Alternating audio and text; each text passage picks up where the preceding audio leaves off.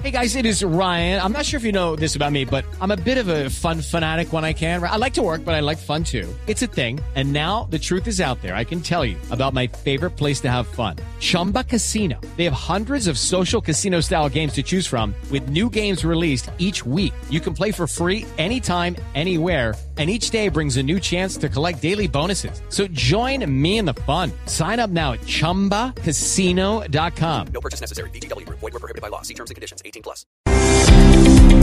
Las calles, voces, cultura, política, historia y personajes del Hub de las Américas. En Mañanas Blue, Colombia está al aire.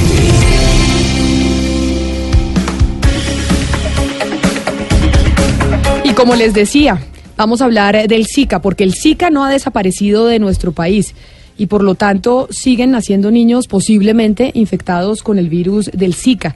Y son niños que requieren una valoración médica y un seguimiento. Y tal vez, ¿por qué no? Todavía hay muchos niños que se han dejado pasar por alto por el desconocimiento del fenotipo que hemos venido construyendo en Colombia. Pero hay un proyecto y hay un eh, doctor que ha venido trabajando durante dos años para identificar y atender y escribir y describir detalladamente las características de los niños que nacieron y fueron afectados con el Zika, esta epidemia que tuvimos presente en Colombia durante el 2015 y el 2016. Él es el doctor Michael Vallejo, que es médico, epidemiólogo y genetista, director del proyecto del que les estoy hablando. Doctor Vallejo, bienvenido a Mañanas Blue. Felicitaciones por este proyecto y explíquenos qué es lo que han venido haciendo estos dos años y, por qué la importancia. Camila, muy buenos días y muchas gracias por la oportunidad. Eh, pues estar acá y pues dar a conocer a la comunidad este este proyecto pues tan valioso y con tantas gratificaciones que nos ha dejado. Eh, el proyecto básicamente ya llevamos desde 2015 trabajando por una necesidad sentida. Ustedes conocen que el país fue afectado por una epidemia gigante eh, a partir del año 2015 del, con el del virus del Zika. Gran parte de nuestro territorio nacional está por debajo de los 2.200 metros sobre el nivel del mar y tenemos varios vectores que transmiten este tipo de infecciones virales, que son los mosquitos, por ejemplo, en el caso de Colombia, es aegypti. Eh, estas comunidades eh, generalmente son comunidades aisladas, comunidades marginadas, con deficiencias en varios sectores eh, públicos y eh, la necesidad del proyecto parte a que estas comunidades tengan acceso a atención especializada médica precisamente dirigida a la identificación de los de los pacientes con lo que llamamos después síndrome de Zika congénito. Doctor. Entonces, Señora. Yo, le, yo decía al principio, cuando estábamos leyendo el informe de lo que ustedes vienen realizando en esta investigación, en este proyecto, que hay niños que tal vez sufrieron de este virus del Zika y que nacieron con malformaciones, pero que se ha dejado pasar por alto porque las familias no tienen conocimiento que tal vez tienen una malformación. ¿Ustedes tienen claro cuántos eh, niños en Colombia tienen esta situación y qué pueden hacer los papás para identificarlo? Claro, Sí, Camila. Entonces, eh, el problema con el Zika es el siguiente. A uno le puede, se puede infectar con Zika una mujer embarazada, pero no tener ningún síntoma. Es decir, uno viaja a tierra caliente, lo pica el mosquito infectado con el virus del Zika, se devuelve a Bogotá y nadie se percató que tenía una infección ya por Zika. Se percatan ya cuando se hace una identificación en el feto ya formado que puede tener malformaciones en el sistema nervioso central. Pero ¿qué es lo que pasa? Muchas veces el acceso a todos estos eh, sistemas de salud eh, no, no está garantizada gran parte de la población que vive en estas áreas rurales. ¿Qué es lo que hemos visto y qué es lo que ha hecho el estudio?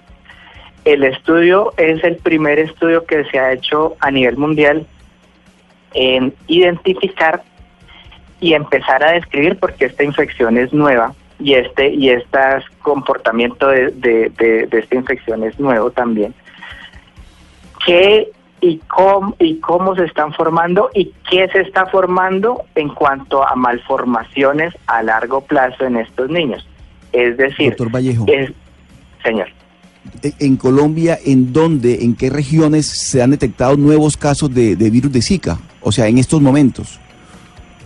En estos momentos, en la costa, hemos identificado en los llanos y en todo nuestro territorio se- selvático, en Guainía, eh, hemos tenido pues información de que hay nuevos casos de Zika, pero el Zika está en cualquier región eh, que esté por debajo de los 2.200 metros sobre el nivel del mar y en donde esté presente el vector, o sea, el mosquito que transmite esta infección. Es decir, nosotros podríamos tener Zika en Cundinamarca, en Tolima, lo tenemos de hecho.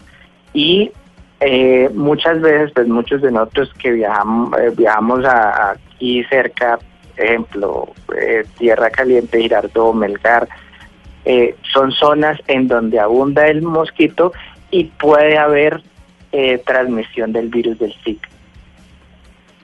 Y entonces, doctor, ya para, para terminar, antes de irnos al, al corte con las ciudades que tienen su información local, vale la pena pues recordarle a la gente, ustedes están haciendo este proyecto y están haciendo la investigación y es maravilloso que haya gente preocupándose por este tema, pero hay algo que tengamos que tener en cuenta los ciudadanos frente a lo, a lo que ustedes han venido investigando con el virus del Zika, por ejemplo, a la gente que nos está oyendo, ¿hay algún cuidado en particular que tengan que tener o eso ya, esas advertencias ya pasaron?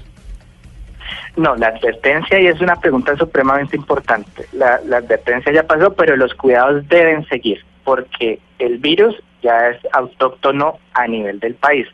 Es decir, la prevención con repelentes, el tema de los controles de las mujeres embarazadas eh, de alto riesgo debe continuarse.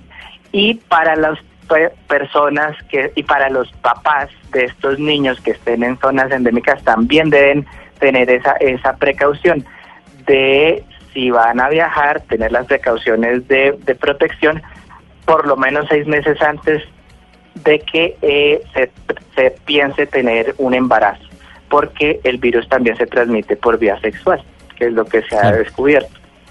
Y, y la forma más eh, eficaz de combatir el Zika, supongo yo, doctor, es yendo al origen, que es la el, el mosquito transmisor. ¿Cuál es la, la forma más, más idónea? Porque hemos visto diferentes estrategias en nuestras ciudades que van desde la fumigación, que es lo más convencional, hasta la siembra de peces que se comen las larvas. Sí, es el control biológico ha demostrado un- una eficiencia adecuada, pero entre más medidas de control se tomen para eh, erradicar al mosquito, pues va a ser más efectiva la, la- el resultado. Es decir, si nosotros mezclamos medidas de control biológico, fumigaciones, las medidas de autoprotección, usar eh, vestimenta de manga larga, repelentes, en, la, en las relaciones sexuales, si uno tiene riesgo de transmisión sexual, pues usar métodos de barrera como el preservativo. Todas estas cosas juntas minimizan bastante el riesgo de transmisión de la enfermedad. Pues doctor, nos parece maravilloso que usted nos haya alertado nuevamente para tener estos cuidados y que los oyentes que están conectados con nosotros a esta hora sepa que sepan que hay un proyecto alrededor del tema y que igual hay que seguir teniendo cuidados cuando se vaya de viaje a tierra caliente y cuando las personas están embarazadas. Doctor Michael Vallejo, muchas gracias por haber estado con nosotros aquí en Mañanas Blue. Camila, muchísimas gracias. Feliz feliz mañana. Muchas gracias.